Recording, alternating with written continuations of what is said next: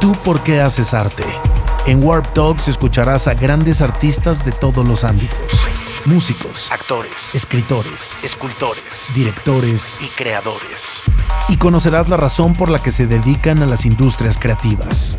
Bienvenido a Warp Talks, una producción de Warp Podcasts.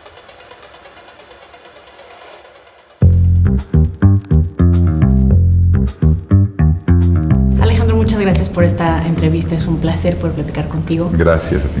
Acerca de una película que como todo tu cuerpo de trabajo tiene mucha reflexión y tiene mucha introspección. Por el ponerte de repente en primera persona, eh, me gustaría saber qué te llevó ahí. Si fue una necesidad hacer bardo, fue una necesidad o fue un ejercicio complejísimo psicoanalítico. un poco de todo. O sea, yo puedo decir que más que primera persona es a través de un alter ego, ¿no? un personaje que conozco muy bien, que utilizo para poder canalizar ahí una gran cantidad de, como dice el subtítulo, ¿no? falsa crónica de unas cuantas verdades. Hay eso, hay una, una cantidad, es un paseo por... Es una película muy personal que sí hace un paseo por estas diferentes, digamos, sentimientos y reflexiones y fantasías y miedos y eh, eventos que han pasado, otros que no quisiera que pasaran, tanto en el pasado, en el futuro, en el presente. O sea, todo hay una combinación de elementos eh, muy personales y muy íntimos, y al mismo tiempo otros que también pertenecen a la fantasía, a la imaginación, eh, algo desde muy íntimo hasta lo más macro histórico que nos ha de alguna forma esculpido a todos estos, todo este pozole de, de materia prima muy elusiva que nunca había trabajado en ella. Es una historia sin historia que está el centro de gravedad en la emoción. Estas emociones que por alguna razón sí tienen una convicción emocional de que sí me pertenecen y que sí entiendo el personaje, pero creo que Silverio Gama no es que sea autobiográfico, yo digo es autoficción y creo que hay una diferencia importante, que eso es muy liberador porque no es una película que hable de mí como una cosa de que esto es lo que sucedió en 1900, ¿no? que no, no, no, pretende tener la verdad. Es liberarse de esa narrativa y decir, aquí hay todo lo que está sucediendo aquí, tiene una verdad eh, eh, emocional, que no, no pretende tener realidad factual, que es muy diferente. ¿no? Sí, pero bueno, justamente en el título está implícita una cantidad de libertades para que cada quien cache lo que quiera cachar. Exacto, y ahí es donde yo creo que es importante entender, porque por ejemplo a, Daniel Jiménez Cacho le preguntan a veces, oye, ¿y cómo le haces para estar emulando a Alejandro? Y, dice, y es la verdad, nunca estuvo emulando a Alejandro. Eh, Daniel eh, hizo suyas todas las emociones del personaje y él trabajó con su padre, con su madre, con sus hijos. Tenemos circunstancias muy parecidas, llevamos 30 años de casados, tiene dos hijos, tiene un padre que falleció, o sea, él, él hizo suyo y yo creo que ahí es donde si tú me dices, oye, soñé con imágenes, mi, experiencia emocional, por diferentes los eventos que hayan sido, reales o no reales, si es honesta, íntima, te va a conectar contigo. Si me explicas, cuando vas a comer con un amigo y te habla del corazón, esos sentimientos son inmediatamente universales porque se te van a conectar contigo. Y es lo que creo que hace la película. Ahora, hay imágenes poderosísimas hablando justo de lo visual, que me parece que es extraordinario también. Eh, ¿Cómo fue el proceso de bajar todas esas ideas a un guion y después también complementarlas con esas imágenes? Muy difícil. La verdad nunca había trabajado con material más complicado porque como tú dices, bueno, los sueños son difíciles de describir en palabras y luego hacer las ideas y luego esas ideas eh, encarnarlas, o sea, ejecutarlas, llevarlas a la realidad, al campo de la, materia y luego el ejecutarlas con luz y con elementos y con movimiento y con ritmo, ¿no? Y con color, y que tengan y posean y no traicionen la naturaleza onírica de esa materia. O sea, que no nomás sea, ah, ¿no? O sea, cuando tú pones, eh, cuando tú interpretas un sueño, el sueño puede morir, porque el sueño vive de una materia espiritual, ¿no? Eh, y, y, entonces eso fue dificilísimo. Pero sí estoy muy orgulloso de que visualmente creo que es mi película más lograda. O sea, ninguna película me había exigido tanta preparación y de ninguna película me he sentido tan satisfecho de imágenes que junto con Darío Conji, con Eugenio Caballero y Ana Terrazas logramos hacer cosas que me siento muy orgulloso por la belleza que representan, ¿no? de retratar México en general de esa manera. Me, gustó mucho la experiencia, ¿no? de poder enriquecer esa memoria de nosotros. sin quererme adelantar, tengo la percepción de que Bardo va a ser una película en movimiento continuo, es decir, se va resignificando conforme a la edad, a la experiencia. Es una película que va a haber que revisitar varias veces en distintos momentos de la vida. ¿Eso lo pensaste desde el principio? No, pero lo siento, lo siento. Yo la verdad siento que es una película que me siento...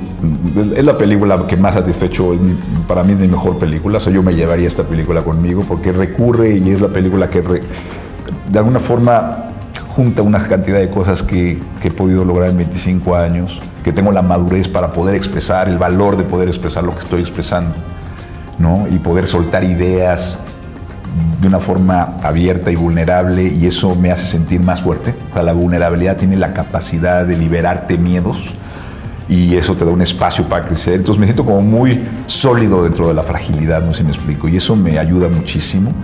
Y a nivel cinematográfico creo, que es una pieza que me siento muy orgulloso y estoy de acuerdo contigo. Alguien me decía, un periodista inglés me decía que, había leído Rayuela de Cortázar, me decía, esta película es circular en el momento que entres puedes empezar donde sea y siempre va a llegar al mismo lugar. Le digo, sí, está construida circularmente, empieza como nuestra vida, como una sombra y nos vamos como una sombra y en medio está la vida y volvemos a empezar, o sea, en el sentido budista. Y yo sí creo que es una película que eh, ha sido muy difícil de hacer, eh, dolorosa en muchos aspectos, pero el dolor es pasajero, como dicen, y la película es para siempre. Y yo creo que es una película que sí va a tener vida. Creo que es una película que que en ese sentido es, siento que es atemporal, ¿no? porque no habla de algo específico, habla como de un estado mental. ¿Cómo encuentras la belleza en el dolor?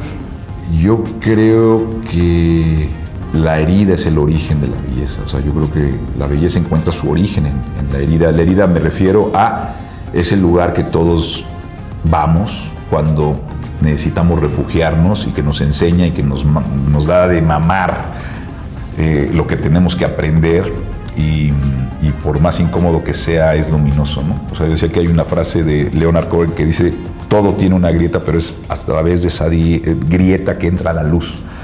Y yo creo que esta película es eso, es la belleza de una herida, punto. O sea, yo creo que esta película refleja esa... Así lo intenté, la, intenté hacer desde la luz, no desde eh, la amargura, ni desde otro lugar de acusación, ni de victimización, sino el poderte reír del dolor, de encontrar la luz en la, en la herida, creo que esa es la, la, forma de sanarse. Me da gusto saber que es tu película eh, que más satisfacción te ha generado, pero también eso puede ser un poco riesgoso porque entonces, ¿de aquí qué? ¿No? Hay, hay muchos temas ahí, tocas el tema de la migración, también desde el privilegio de llegar con mucho reconocimiento eh, y, con pues con un contexto muy distinto al, a la mayoría de los mexicanos que viajan hacia allá. ¿no? Eh, ¿Qué? ¿Qué sigue? ¿Para dónde? ¿Qué, bueno, es que yo he tratado acerca de la migración, de la gente más no privilegiada, de los marginados, la gente que sufre mucho. Lo hice en Babel con la historia de Adriana Barraza, de una, sirvienta trabajando en Estados Unidos que queda atrapada en otro limbo en el desierto. Lo hice en Beautiful hablando de los migrantes chinos y africanos en Europa con circunstancias terribles de explotación. Lo hice en Carne y Arena en una, exhibición, una instalación de realidad virtual que entrevisté a 600 migrantes con historias absolutamente aterradoras. Entonces sí he mirado y creo que he trabajado, porque soy migrante y esto, he observado ese fenómeno desde, desde mi posición hacia ellos. Y creo que es lo meto en la película. Lo que sucede es que creo que también es importante tener el valor y la necesidad que existe también, que la migración no tiene que ver tampoco tanto necesariamente o únicamente con el resultado económico de privilegio de eso. La migración en sí, comulgamos todos los que la hemos experimentado, ese sentimiento de dislocación y de fractura de identidad, esa nostalgia, esa melancolía, ¿no? que es una trampa, que el humor es su remedio, pero que sí te puedes, digamos, afectar en ese sentido, te puedes perder. En eso, en eso coincidimos todos los que nos hemos ido, seas privilegiado o no, exitoso o fracasado, no importa y para mí era una necesidad hablar también desde mi punto de vista, ¿por qué no? O sea, darle otra dimensión a esto, de también no tener miedo a hablar desde el privilegio, porque también es otra condición que hay que explorar, como todos los grandes cineastas lo han hecho, sin miedo.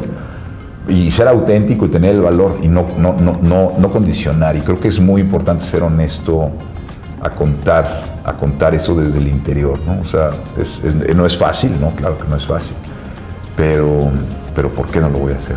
Claro, pues me encanta eh, poder conversar contigo, conocer un poco más de lo que pasa atrás de Bardo y, muchas gracias por entregarnos esta película. No, muchas gracias a ti. Ojalá que la gente la vaya a ver en, cine. Cine, porque creo que es una experiencia cinematográfica, sensorial que está hecha. Ayer me dio gusto escuchar el audio en Atmos, que es un audio que hicimos un año de diseño y que creo que sí te envuelve, creo que es un sueño sensorial que la gente se va a perder dos horas en un mundo muy delirante y, que se va a reír también y, el cine creo que realmente logra eso. Se va a hacer en IMAX también, vamos a tener algunas funciones en IMAX y en ese formato creo que va a ser muy, muy interesante poder entrar en un sueño en, vigilia. Por supuesto, como debe ser. Como, como debe ser, exactamente. Muchísimas gracias. Muchas gracias a ti. Me gusto. Gracias. ¿Tú por qué haces arte? En Warp Talks escucharás a grandes artistas de todos los ámbitos. Músicos, actores, escritores, escultores, directores y creadores. Y conocerás la razón por la que se dedican a las industrias creativas. Bienvenido a Warp Talks, una producción de Warp Podcasts.